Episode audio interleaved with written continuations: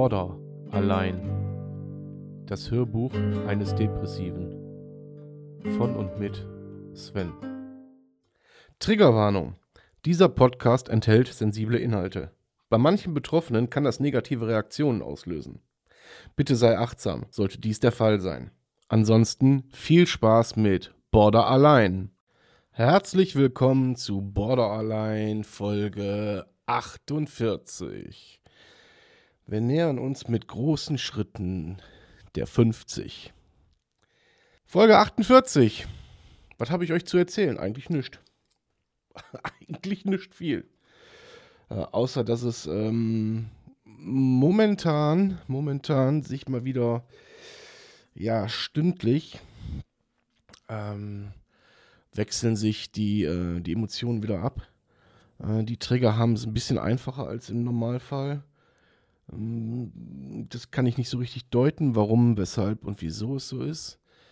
Ähm, natürlich suche ich nach den Ursachen. Äh, warum kann mich irgendetwas im Moment mehr oder weniger triggern als sonst? Ja. Äh, aktuell ist es tatsächlich so, dass ähm, so Kleinigkeiten ausreichen, um äh, ja, mich so ein bisschen aus der Bahn zu werfen.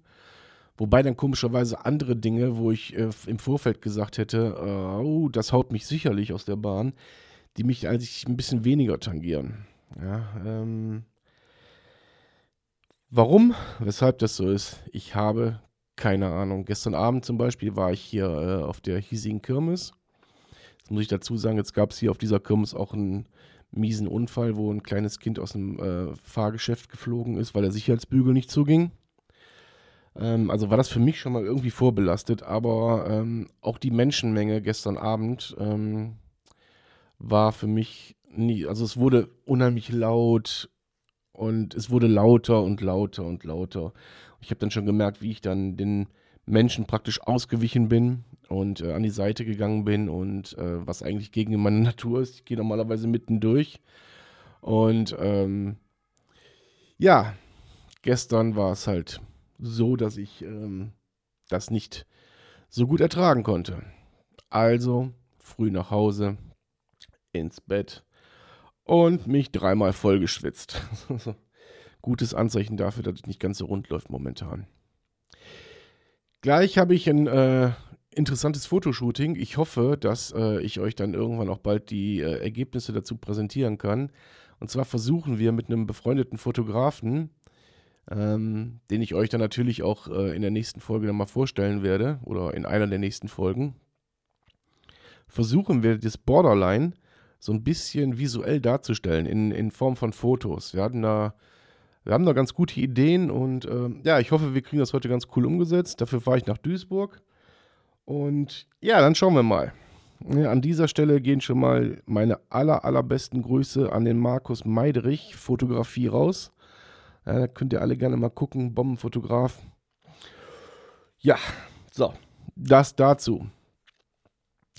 Ähm, ansonsten habe ich äh, jetzt bis Mittwoch frei, dadurch, dass hier die Kirmes stattfindet. Dann ist hier Ausnahmezustand. Da ist nichts mit Arbeiten. Hier geht irgendwie keine Arbeiten gefühlt. Und ähm, ja, bin aber trotzdem irgendwie so, dass ich sage, äh, nee, irgendwie triggert mich das alles viel zu hart. Jetzt muss ich dazu sagen, an dem Freitagabend ähm, gab es auch ein paar, paar Gläser Alkohol und ähm, ja, das war eher kontraproduktiv. Also meiner Erfahrung, meiner Erfahrung nach ist das Thema Borderline oder nee, nee, machen wir es nicht so spezifisch fassen wir es fassen unter, dem, unter dem großen Deckmantel der Depression zusammen. Und da spreche ich wieder, wieder nur von meinem Empfinden, dass Alkohol und Depressionen äh, nicht die besten Begleiter untereinander sind. So, das ist auch das, worauf ich eigentlich in dieser Folge drauf hinaus wollte. Ähm, an dem Abend selber ist alles cool. Ähm, aber bei mir ist es dann am nächsten Tag so, dass äh, durch das betrunken gewesen sein, wobei ich nicht so betrunken war, wie, äh, wie man das jetzt vielleicht vermuten könnte, aber alleine durch dieses Gefühl morgens wach zu werden, es geht einem nicht gut, es geht einem körperlich nicht so gut, man weiß, man hat was getrunken und so weiter und so fort, ist es bei mir so, dass, ähm, ja, dass da, als ob ich die Depression damit verstärken würde. So. Natürlich weiß man, man weiß, Alkohol und Drogen und Depression passen nicht zusammen, logischerweise. Ja, Drogen sowieso gar nicht, da kann ich nur jedem vom abraten, in irgendeiner Art und Weise Drogen zu sich zu nehmen, wenn man diese Krankheit hat, weil äh, das einfach mit der Psyche Dinge anstellen würde, äh, die sind dann irgendwie nicht mehr so cool. Also Finger weg von sämtlichen Drogen, Leute. Ja, das äh, kann ich euch nur als ganz ernst gemeinten Appell mitgeben. Okay? So. Ähm, ich kann euch das auch aus Erfahrung sagen, weil bei mir ist das äh, früher vielleicht das ein oder andere Mal auch der Fall gewesen, ganz, ganz früher. Und von daher kann ich euch sagen, ist äh, scheiße. Passt nicht zusammen. Naja, jedenfalls zum Thema Alkohol zurückzukommen. Ähm, es ist tatsächlich bei mir so, ich weiß nicht, wie das äh, bei, bei anderen ist, ähm, bei mir ist es so, dass äh, Alkohol in Verbindung mit, ähm, mit Gemütszuständen ähm, ja halt eine scheiß Mischung ist. Punkt. Es ist einfach eine Kackmischung, die so nicht funktioniert, weil am nächsten Tag ist man, man ist ja sozusagen Depri, ja, man ist down, man ist ähm, ja, man ist irgendwie so in so einem Kackzustand. Anders kann ich das hier nicht beschreiben, äh, indem man, indem man ähm, ja, irgendwie nicht vor und nicht zurückgeht sondern irgendwie da in so einer, in so einer Dauerschleife hängt. Und äh, ja, so ist es bei mir. Ähm, ich weiß nicht, wie das bei dem Einzelnen von euch ist oder wie, äh, wie es bei jemandem ist, der als Betroffener einen, einen, Depressiven um sich rum hat, der vielleicht mal, wenn er Alkohol getrunken hat, dann äh, ja irgendwie scheiße drauf ist. Mhm.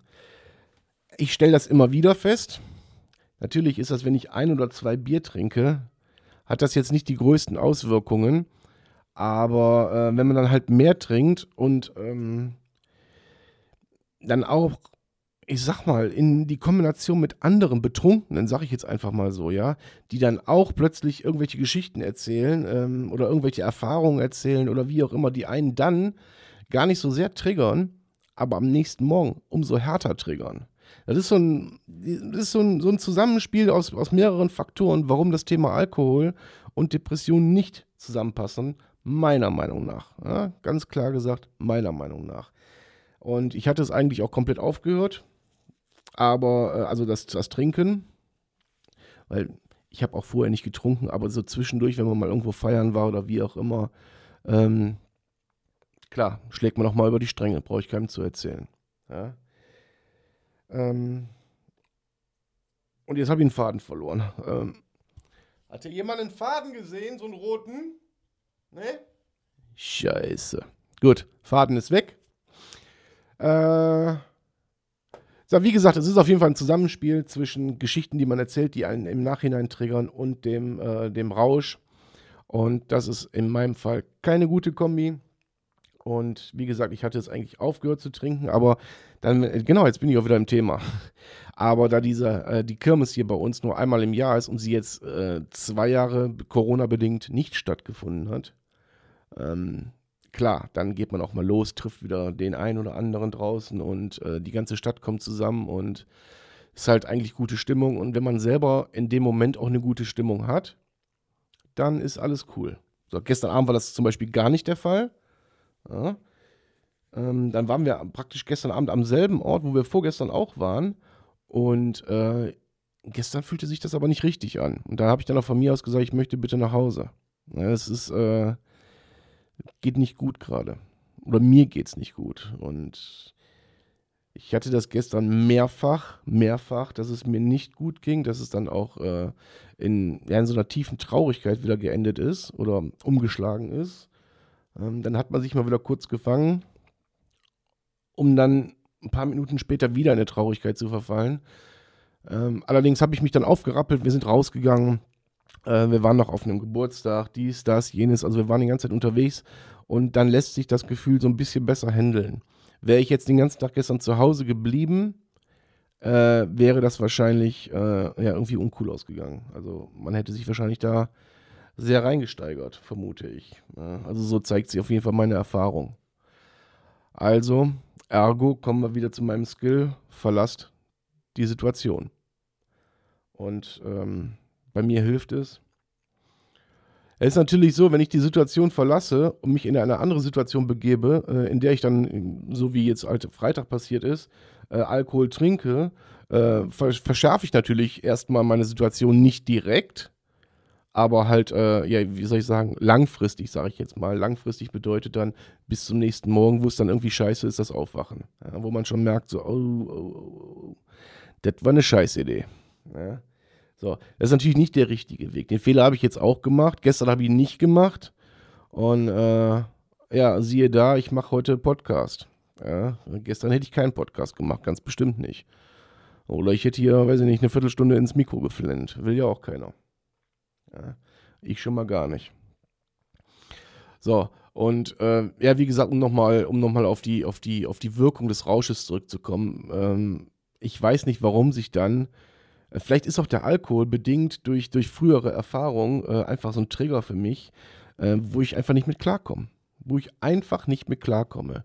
Ähm, und mich äh, umgibt dann wirklich am nächsten Morgen so eine tiefe Traurigkeit, gepaart mit Angstzuständen, mit Panikattacken, mit, mit, äh, mit Heulkrämpfen, äh, mit, mit Verlustängsten und wieder kommen alle Faktoren, äh, also fast alle, ich glaube, es gibt neun spezifische Faktoren, die Borderline ausmachen. Ich muss es gelingen, neun? Ja, neun.